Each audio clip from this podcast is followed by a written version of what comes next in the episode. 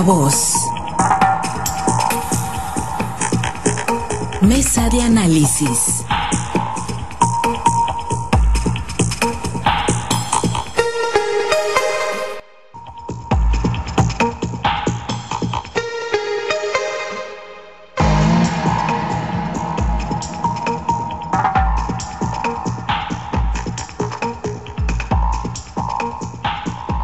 Estamos de regreso, tenemos más aquí en Altavoz. Muchísimas gracias por seguir pendientes de la transmisión. Gracias por acompañarnos en las frecuencias de Grupo Chávez Radio y a través de las plataformas. Estamos en nuestro portal www.noticieroaltavoz.com. Tenemos también nuestra transmisión ahí en Facebook Live, ahí en la fanpage Noticiero Altavoz. Gracias por acompañarnos. Vamos a la mesa de análisis. Saludo a nuestros compañeros, colegas periodistas. Jorge Luis Telles. Muy buenos días, Jorge Luis. Buenos días. Juan, buenos días a Francisco Chiquete, bueno, eh, buenos días a, Osvaldo y buenos días a todo el equipo técnico ahí en Caliente Gracias, Jorge Luis. Francisco Chiquete, muy buenos días. Buenos días, Carlos César. Buenos días, Jorge Luis, Osvaldo y a todos los que nos escuchan. Muchísimas gracias, Osvaldo y señor. Muy buenos días. Muy buenos días, Pablo César. Mucho saludarte, Chiquete, eh, Jorge Luis, de la orden. Gracias. Pues qué pasa en el en el PRI, qué pasa en el revolucionario institucional, como la canción de la como la letra de la canción de que yo tenía 10 perritos y se me van acabando. A ver, se están bajando los prospectos a las diputaciones federales, los que Chu Valdés hace unos días dio como como amarrados. Para hoy estaba programado el preregistro Jorge Luis y simple y sencillamente se patea la bola para el 23 de, del presente mes hasta que se defina todo parece indicar la principal candidatura que es la del gobierno del estado. Se les hizo bola, se le o, es válido esto que dicen de que el INE no ha resuelto un tema o no se ha pronunciado sobre un tema del Tribunal Electoral del Poder Judicial de la Federación, sobre temas de participación de indígenas y de grupos vulnerables, o de plano se les hizo bolas el engrudo con los amarres que supuestamente traían, Jorge Luis? Creo que este es un tema nacional, no, no es únicamente estatal. Esto está pasando en diferentes estados del país. Y el tema de de las representaciones indígenas en los distritos electorales, hasta donde yo sé, Sinaloa no está, no tiene ningún distrito clasificado en esa condición de distrito indígena. Entonces yo creo que en el caso de Sinaloa no tenía por qué, por qué ser así. Eh, hay otros estados donde sí, donde sí, incluso eh, el INE ha clasificado tales distritos como indígenas y los que tiene que llevar la representación indígena incluso ni a nivel ni a nivel local eh, cuanto a diputaciones locales hay distritos que están clasificados eh, como indígenas y que por tanto tienen que llevar a un indígena. Es diferente con los, los cabildos. En los cabildos en los ayuntamientos sí está la exigencia de que tiene que haber representación indígena. Y dicen que no necesariamente regidurías sino en el cabildo yo no sé a qué se refiere cuando dicen que no necesariamente tienen que ser regidores porque esto es un problema también que se ha venido dando en, la discusión que tienen los dirigentes de los tres, eh, los tres partidos, el del PRI, el del PAN y el del PRD, en cuanto a cómo se van a repartir las regidurías de representación proporcional. Por lo pronto ahí está el, asunto este, ayer pues todos nos equivocamos, todos dijimos que se iba a haber cambio y sin embargo pues en la tarde, a mediodía nos salen con esta información proporcionada directamente por el presidente de la Cueva Estatal de Procesos Internos, Jesús Enrique Hernández Chávez, en los que habla por esta nueva disposición del INE. Yo creo que aquí en Sinaloa, sigo insistiendo, me parece eh, que hay el problema también de la paridad de género, ¿eh? quizás eh, sea eso también, quizás aquí en Sinaloa estén en siete hombres, en otros estados en siete mujeres, y obviamente pues a la representación masculina no le gusta mucho mucho esto. En aquellos estados donde van por las mujeres. Aquí en Sinaloa pues ya ven que es al revés. Aquí de los de las cinco diputaciones que, conocemos las cinco candidaturas las cinco son para hombres. Siempre advertimos esto no qué raro qué curioso que no vayan mujeres aquí en Sinaloa. La explicación es que la pared de la están haciendo a nivel nacional en la que así podría ser, que algunos estados le toquen más mujeres, a otros estados más hombres, y que será ya en la Ciudad de México donde se haga, donde se haga el reparto. Está raro, ¿eh? está extraño porque el proceso federal comenzó primero que el, que el local, y resulta pues que esto retrasa más, o sea, el proceso va a adelantar. porque el proceso local va a tener primero sus candidatos a diputados, a presidentes y gobernadores, y después en datos federales, cuando el proceso federal comenzó desde septiembre. Y aquí comenzamos en diciembre del proceso local. Chiquete, ¿ves tú que, por ejemplo, para el 23 de, de, este mes, que es la fecha en la que se reprograman los perregistros, pues vayan los mismos nombres, vayan a aparecer Víctor Godoy, vaya a aparecer Sergio Esquer, vaya a aparecer Faustino Hernández y Eleno Flores, que parece se ha convertido en el objeto de la, de la codicia y del deseo de todos los partidos políticos? Eh, ¿Ves que sí se haya postergado por este tema del INE o, o, hay un cisma ahí entre, y un jaloneo tremendo entre los priistas? Yo creo que sí hay un pretexto legal, formal, que le permite al PRI aprovechar en estados como Sinaloa, donde no ha terminado de planchar las cosas, eh, para, para darse una cobertura. Creo que el, caso, como dices, más grave, más serio es el de Leno, que él mismo personalmente declaró ya que, que tenía vías en, otros partidos, como el PT Morena. Eh, pero bueno, yo me imagino que cuando lo pusieron a él en la lista, pues no fue unilateral, no fue gratuito, no fue ocurrente Jesús Valdés, quien le dicta los nombres a Jesús Valdés. Yo creo que tenían que haber tenido unas negociaciones, unas pláticas encaminadas a, buscar esta, esta postulación. Pero yo creo que sí hay eh, conflictos. Me parece que los demás nombres no, no tienen el mayor problema. Eh, el de Germán Escobar en el sexto distrito por el PRD sí había sido discutido, pero incluso ahí se acabó, se apagó ya la, la polémica, porque bueno, pues los periodistas están más hechos a la vida partidista, están más hechos a, a los acuerdos, a aceptar que en México se decide una cosa y ellos acatan.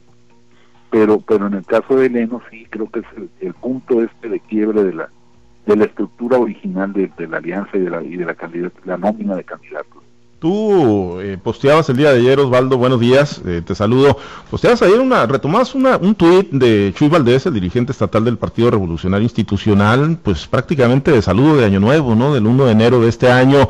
Y decía textualmente en ese tuit Chuy Valdés, desde WhatsApp reunido con mis amigos diputados Faustino Hernández, Eleno Flores, también nos acompañan el dirigente del PRI Víctor Espinosa y el líder de la CTM, Elías Muñoz. Y posteabas tú, el 1 de enero Eleno Flores y los priistas estaban alineados, el 4 admitió que iba. ¿Qué fue lo que pasó? ¿Qué fue lo que pasó, Osvaldo?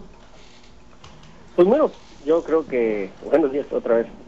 Mira, yo creo que ayer fue un, día en que lo que realmente pasó es que el, el priismo empezó a visualizar en función del perfil que se ha definido del tapado, el candidato, el candidato gobernador, pues que no iba a ser un militante priista, iba a ser un simpatizante, alguien con ascendencia, eh, pero no, no propiamente con una militancia, ¿no? Entonces, eh, se jugaron su última carta, digo yo, eso es lo que intento visualizar, pero sobre todo porque hay un fantasma que ha perseguido al gobernador Quino Ordaz desde hace meses atrás, incluso ya lo toman con mucha normalidad algunos columnistas nacionales en el sentido de que, pues bueno, el gobernador se prepara para entregar el estado de Sinaloa a Morena y lo hemos advertido. A ver, el, mayor mensaje eh, del gobernador lo va a mandar en el nombre del candidato. Dependiendo del nombre del candidato o de los candidatos, se va a determinar si el gobernador está jugando a ganar con el PRI o está jugando a ganar con Morena y entregar el Estado. Y esa sospecha de los priistas, esa incertidumbre de los priistas, empezó a tener eco desde muy temprano. Y así lo empezamos a postear en los diferentes tweets que ayer mandamos, este, donde decíamos, bueno, tres, cuando menos tres de los supremos aspirantes de la primera lista eh, están pensando en bajarse si no conocen antes el nombre del candidato al gobernador. Pero inmediatamente después se da una decisión nacional, ojo, decisión nacional, por coincidencia, vamos a decir, aunque dicen que en política no hay coincidencia, donde se dice que se cambian las fechas para los registros para el 23, un día después de que se conozca el nombre del candidato a gobernador, que se registre el candidato a gobernador. Entonces, eso le mete todavía más eh, lumbre a la hoguera, como dice luego. ¿Por qué? Porque aquí había un movimiento soterrado ya de una exigencia, y había una, una, una, rebelión, una rebeldía de parte de ciertos grupos también, y ayer lo consignábamos, decíamos, a ver, hay movimientos porque en Guasave no aceptan los pistas del todo bien a, a, a Eleno Flores, o sea, hay sus jaloneos, y Faustino dice, pues yo quiero la alcaldía, yo no quiero estoy muy convencido de la Diputación Federal, y ayer lo advertíamos ya, pero bueno, aún así coincidimos y pensamos que a lo mejor no iba a pasar más a, mayores. Estos, estas discordancias que desde cuando hicimos el programa aquí ya se advertían, ya se estaban en la mesa. Entonces, se viene toda esta ola de especulaciones y luego pues se trasciende la bajada de Leno Flores, pues con mayor razón se hizo más grande. Tan grande fue que se obligó al propio gobernador a tener que hacer por primera vez algo que no había hecho de manera tan contundente, a tener que salir a medios a decir, señores, no me anden con cuentos, no hay acuerdo con el presidente López Obrador para entregar el Estado, eh, ni me lo ha pedido, ni yo se lo voy a sugerir, en pocas palabras salió a tener que dar una respuesta que, venía, que debió haber dado quizás hace muchos meses atrás. Ese rumor lo dejó correr tanto que hasta ahora los mismos periodistas empiezan a desconfiar.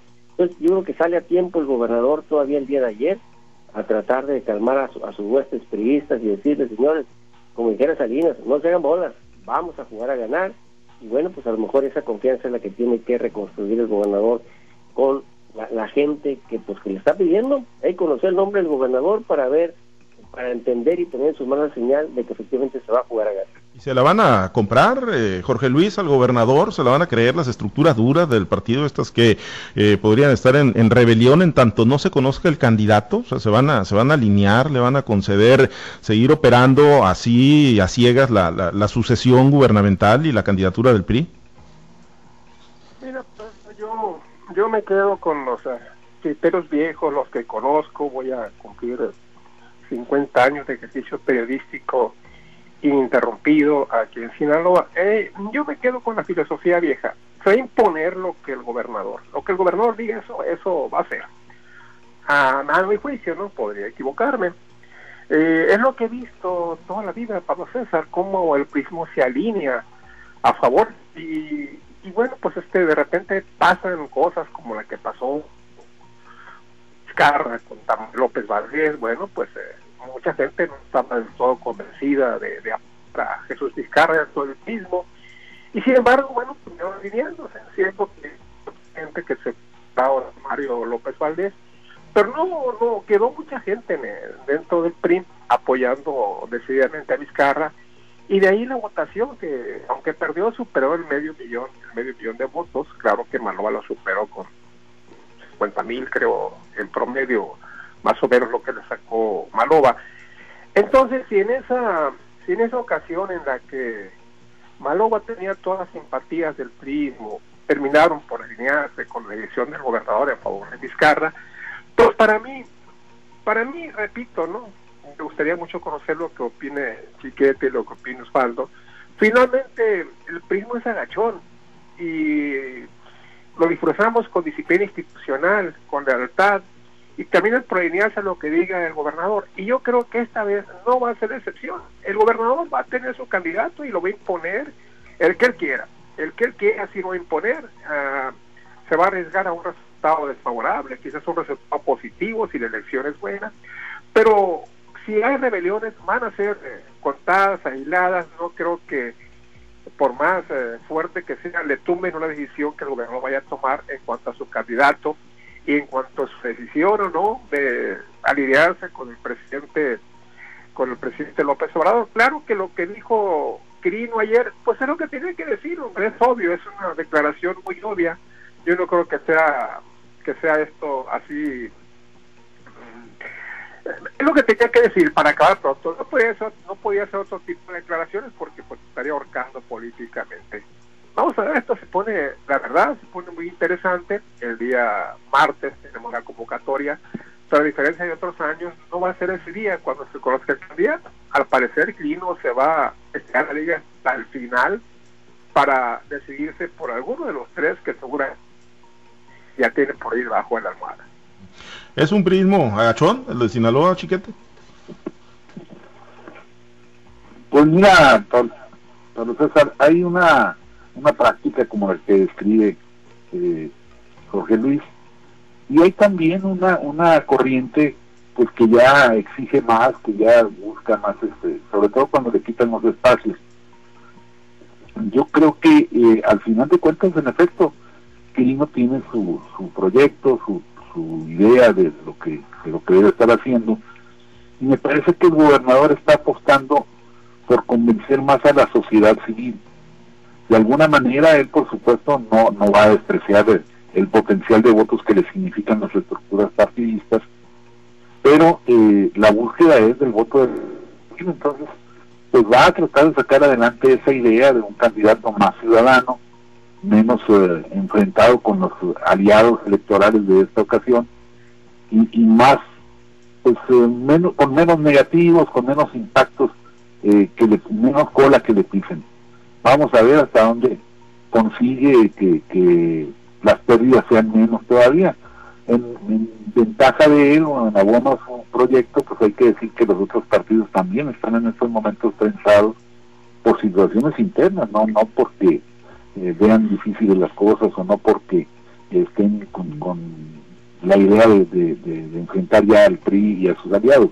Hay broncas en todos los partidos, en todas las formaciones, y eso pues le da cierto respiro al propio gobernador para tomar las decisiones, por más duras y, difíciles que sean, más de contratiempo que, que tradicionales. ¿Le alcanza, Osvaldo, al gobernador Kirin Ordaz Coppel para mantener la cohesión de los priistas y además congraciarse con la sociedad civil o, colocar una oferta que sea atractiva para la sociedad civil?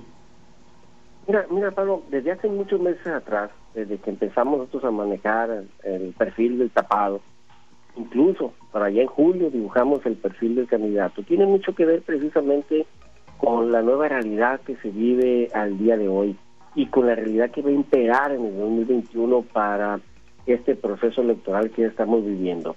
A ver, normalmente en el pasado, lógicamente los candidatos decían, vamos buscando al candidato más rentable y la rentabilidad estaba en el arrastre de gentes que tuviera, en el liderazgo, en el caudillismo, en el posicionamiento eh, social que tuviera al interior del partido. Entonces, ese, esos eran los perfiles rentables.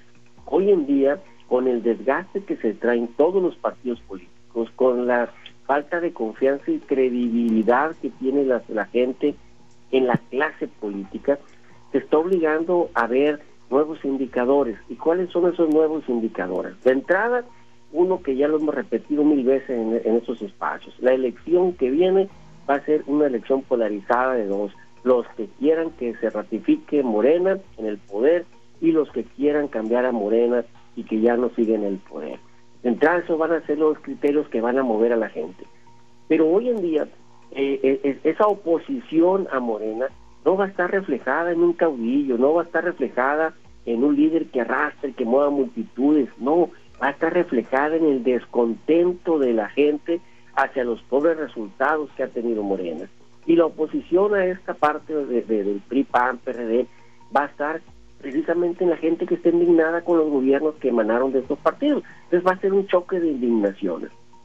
En este, en ese escenario, se vuelve vital que los candidatos que postulen la Gran Alianza sea una, sean candidatos con una hoja de vida que sea atractiva ante los ojos de, de, la mayoría de la sociedad. ¿Por qué? Porque la oposición va a ser social, va más allá de la oposición de los partidos políticos.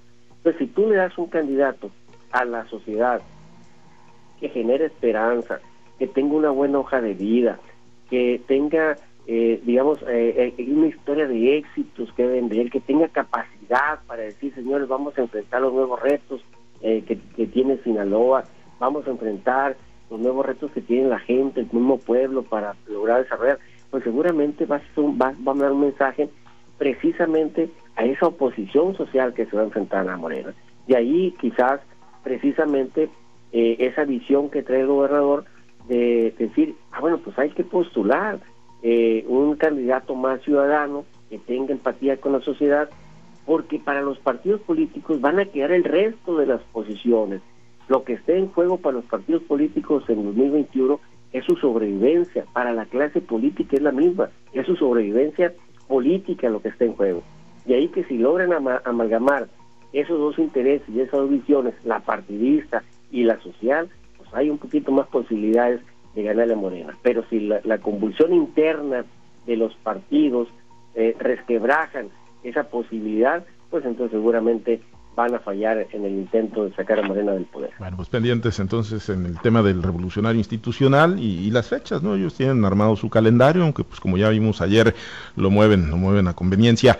El otro tema, Morena, eh, Jorge Luis, ayer se dio pues ya un encuentro, ¿no? Ahí los eh, cacharon en un restaurante de Mazatlán, ahorita Chiquete nos dará más detalles, eh, pero bueno, los cacharon y tuvieron un primer encuentro, dicen ellos, amistoso, se alcanzarían ya a limar algunas asperezas que despresuricen el movimiento pues radical que trae el químico Benítez recorriendo todo el estado de Sinaloa por la, a raíz de la impugnación que presentó sobre el proceso interno. ¿Se, liman asperezas, eh, Jorge Luis, cómo lo ves, o, le va a seguir pasando factura esto a Morena? Primero, no muy oportuna la publicación que mandó Chiquete a este a este grupo, en, el, hasta aparecen claramente el químico Benítez y Rubén Rocha en un ameno desayuno. Eh, Morena es igual que todos los partidos y sus militantes son iguales, ¿no? Eh, sale a declarar que, que se habló de todo menos de las candidaturas. Y me dije, por favor, ¿no? ¿Quién les va a creer eso, no? Que, se habló de todo menos de las candidaturas cuando la, la finalidad de ese encuentro debe haber sido eso. Benítez eh, sigue diciendo que él no ha renunciado a sus, a sus uh, aspiraciones a ser candidato a gobernador. El día de hoy aquí en Culiacán va a haber una, una conferencia de prensa conjunta entre, entre los uh, contrarios a, este, a, Rocha y ahí se va a confirmar ¿no? lo que se va a confirmar definitivamente si ellos se respaldan la candidatura de Rocha o si se van si van a pelear la, la la nominación de alguien como ellos llaman químicamente puro. Yo creo que lo que digan el día de hoy, hoy sábado, va a ser muy, muy importante para tomar una decisión, para tomar una, para establecer un juicio sobre lo que va a pasar con Morena. Finalmente, como vuelvo a decirte, yo soy muy a la antigüita, yo siento que no va a pasar nada, que finalmente se va a quedar Rocha con la candidatura, porque así es Morena, así son todos los partidos el presidente López Obrador evidentemente fue el que tomó la decisión. Entonces, para que quiten a Rocha, va a estar de la jodida. No creo que vaya a pasar nada, van a patalear, van a chillar. Eh, Químico Benítez dijo ayer en una declaración que se va por la vía de los independientes. Pues, bueno, un desconocimiento total de la ley, ¿no? Eh, si, si hubiese sido así, el químico debería haber manifestado su intención de ser independiente en el curso A ver, parece que perdimos ahí la... Para, la, postulación independiente, que establece claramente un plazo que vencía el 3 de enero para que quienes aspiraran a una candidatura independiente eh, manifestaran su intención. Pero aparte hay otra. Eh, Benítez era militante es militante activo de Morena, entonces para ser independiente, de acuerdo con la ley electoral, debió haber renunciado a su militancia en el plazo de dos meses antes de la emisión de la convocatoria. No lo hizo entonces, por la vía legal no puede ser independiente. Puede ser candidato si tú quieres de otro partido, pero no independiente. Entonces, hay que dejarlo muy claro, puntualizar este, el, orden jurídico que nos rige y esperar qué va a pasar en la, conferencia de prensa de hoy entre los morelistas en la que está eh, Imelda Castro, o va a estar Imelda Castro, va a estar Luis Guillermo Benítez Torres, van a estar también las diputadas federales Yadira Marcos, Merari Villegas, Lucinda Sandoval Soberanes y el diputado federal Iván Ayala. Eh, Chiquete, pues ahí fue, tú nos los eh, compartiste, como lo dice Jorge Luis oportunamente, ahí del portal Sinaloa en línea, y pues se dio esta reunión, digo, a la vieja usanza, no dijeron absolutamente nada, pero tomando en cuenta, por ejemplo, lo que le ocurrió a Mario Delgado en Colima, que lo agarraron a huevazos, no sé si son los simpatizantes de Claudia Yáñez, pero bueno, hay, hay eh, pues eh, inconformidad muy fuerte. Eh, ¿Es el mismo nivel de, de encono o de inconformidad que podría surgir en Sinaloa si no se terminan por planchar las cosas? Yo creo que no en este momento, pero hay una un elemento muy importante que bueno se nos va a revelar a partir de las 5 de la mañana la conferencia hoy, eh, supuestamente, de acuerdo con lo que están teniendo algunos de los seguidores más cercanos de Rocha y voceros, es que se trata de impugnar la decisión de Rocha de ir en alianza con, el partido sinaloense. Entonces ahí, pues si, si Rocha no los toma en cuenta, ahí sí va a empezar a ver, va empezar a ver una, una desbandada de, militantes, de gente de cuadros de, Morena, que de todos modos ya no están con Rocha, excepto a mí el que me extraña es el caso de la senadora, porque ella sí se había mantenido muy institucional y ahora aparece ahí seguramente arrastrada por el odio a Cuen. Entonces, pues habrá que ver. Yo recuerdo en el 2006 la diferencia en la elección con el 2018 fue una muy, muy, este, muy específica. El Bester Gordillo, peleada con Roberto Madrazo, le ofreció a Andrés Manuel López Obrador sus servicios electorales y López Obrador la rechazó. Le faltaron 256 mil votos para ganar a López Obrador. Él, bueno, va a seguir diciendo toda la vida que fue un fraude y a lo mejor no fue, pero el, hecho fue ese. En el 2018, López Obrador aceptó la participación del Bester, la impulsó le, y, llegó a negociaciones con el gobierno saliente para favorecer al Bester. Y bueno, ahí está. Seguramente habría ganado sin ese apoyo, pero es un hecho que no habría alcanzado tal control del Congreso sin la suma de esas fuerzas que antes fueron indeseables. Pues eh, Rocha está trabajando en eso, está en el pragmatismo por encima de las ideologías, incluso de los odios, pero pues la base social más cercana de Rocha es la universitaria y entonces quedar mal con ellos es poner en muy muy importantes para las aspiraciones para la gubernatura. Así que pues vamos a ver si a las 11 se da un pronunciamiento de ese tipo.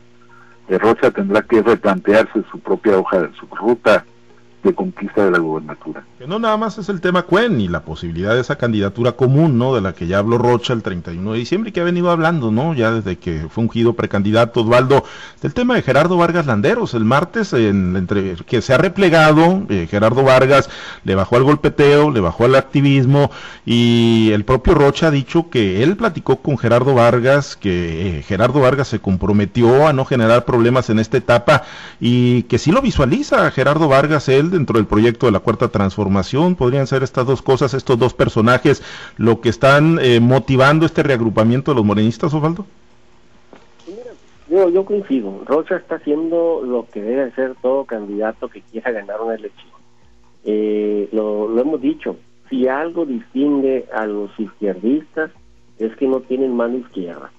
Y Rocha, coincido, más allá de sus fobias, más allá de sus eh, afecciones personales, pues él está buscando conciliar y está buscando jalar no solamente a Morena, sabe que Morena no le va a alcanzar, sabe que la popularidad de él tampoco le va a alcanzar y en ese paso lo hemos dicho muchas veces también, a ver, cuando tú mides la fortaleza de Rocha personal, cuando mides el cruce con el presidente no le alcanza. La mayor fortaleza que tiene Rocha es precisamente esa percepción o esa cargada priista que se puede dar en función de que los priistas siguen la línea, así como dijo Jorge Luis ahorita, José Luis, o sea, siguen la línea. Entonces, si se da esa percepción, si se mantiene esa percepción de que el gobernador va a jugar con Rocha, pues seguramente mucho priista va a empezar a tratar de jugarse cercano a Rocha para mantenerse pegado al lugar presupuestal. Esa es la mayor fortaleza de Rocha. Entonces, ¿qué está haciendo Rocha?